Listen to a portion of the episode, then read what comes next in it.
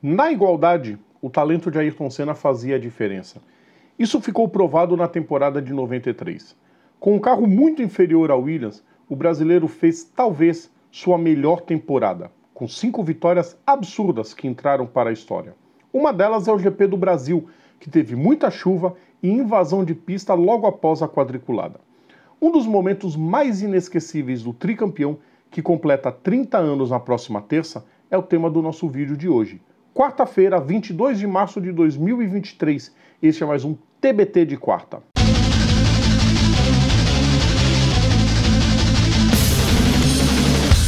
Salve a todos os nossos ouvintes e seguidores, sejam todos muito bem-vindos. Eu sou Rodrigo Vilela e hoje é dia de TBT de quarta, é dia de relembrar mais um grande momento das pistas.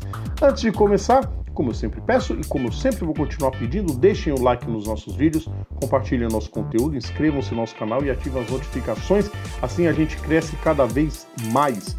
A temporada de 1993 teve a volta de Alain Prost, depois de ter sido demitido da Ferrari em 91 e ficar sem correr no ano seguinte.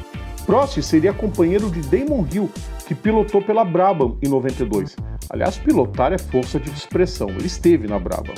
O francês entrou no lugar de Nigel Mansell, que rumou para indicar após ganhar o campeonato do ano anterior.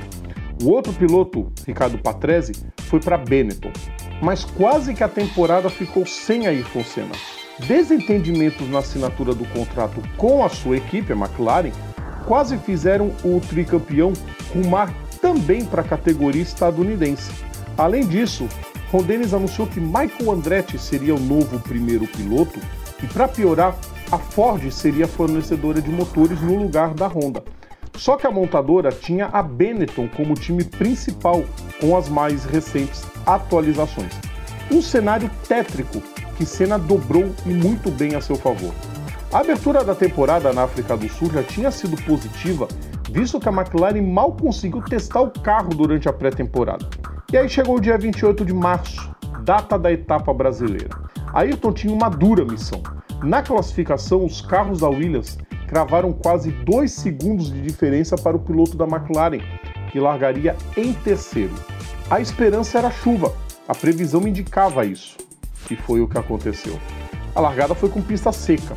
Senna mergulhou por dentro de Rio na entrada do S para assumir a segunda posição.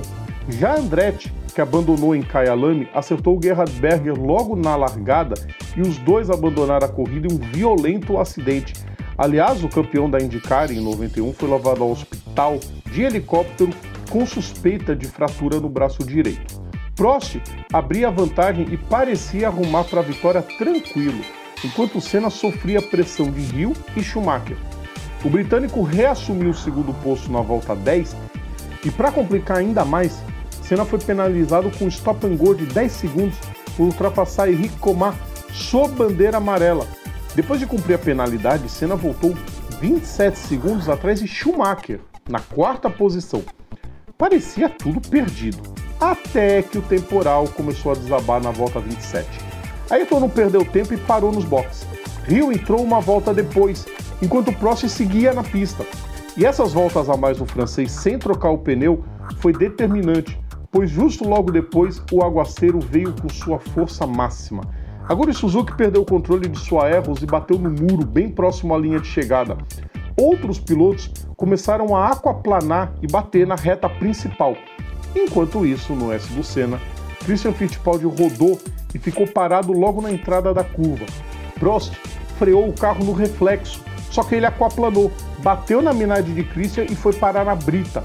Fim de prova para o francês e pela primeira vez desde sua oficialização no regulamento, o safety car entrava em uma prova. Depois de oito voltas, com os carros todos próximos, claro, a prova recomeçou. A chuva já tinha dado uma trégua e Senna entrou na volta 40 para colocar pneus slick novamente. Rio entrou na volta seguinte, mas voltou ainda com pneus frios, cometeu um pequeno erro na subida do Laranjinha e foi ali que Ayrton assumiu a liderança da prova com as arquibancadas ensandecidas.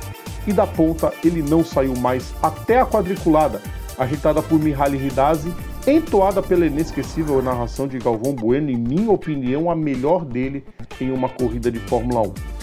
Foi a centésima vitória da McLaren. Só que o fim de prova não foi livre de drama, não. Nas últimas voltas, a luz que acusa a pressão do óleo acendeu no painel. O carro parou 50 metros depois da linha de chegada.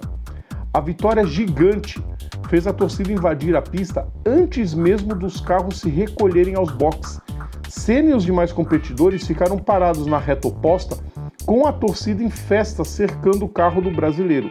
A direção de prova precisou intervir, indo até o local para levar Senna aos boxes. E ao levantar-se do carro, Ayrton ergueu seus braços no meio da torcida, numa cena até hoje inesquecível. O restante da volta de comemoração foi dado com Senna dentro do safety car, acenando para todos aqueles que foram ao Autódromo José Carlos Passe, deixando o diretor de provas da categoria, o belga Roland Brussenrad, furioso por causa da demora. Senna e a torcida não se importaram nem um pouco. No pódio, ao lado de Damon Hill e Michael Schumacher, Senna recebeu o troféu das mãos do pentacampeão Juan Manuel Fangio e demonstrou todo o seu carinho e respeito que tinha com ele. Aquele ano seria o melhor de Senna em termos de provação de talento, porque sim havia quem duvidasse disso. Ele venceu mais quatro provas naquele ano: Donington Park, Mônaco, Suzuki e Adelaide, todas elas corridas que entraram para a história da carreira do brasileiro. Depois disso, apenas em 2006 um brasileiro voltaria a vencer em casa, Felipe Massa, que repetiu a dose em 2008. Pois é, pessoal, muita gente considera a vitória de 91 mais gloriosa por conta do câmbio travado na sexta marcha. Mas essa de 93 é mais especial porque Senna reverteu uma desvantagem imensa do seu carro para poder triunfar. Até os dias de hoje, ver as imagens da prova arrepia e emociona demais. Gostaram, pessoal? Quarta-feira que vem tem mais um grande momento das pistas.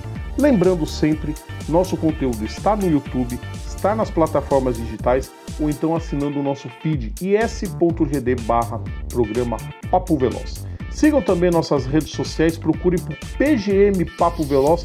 Estamos no Facebook, no Instagram, no Twitter e no TikTok. Um grande abraço a vocês e até a próxima. Tchau!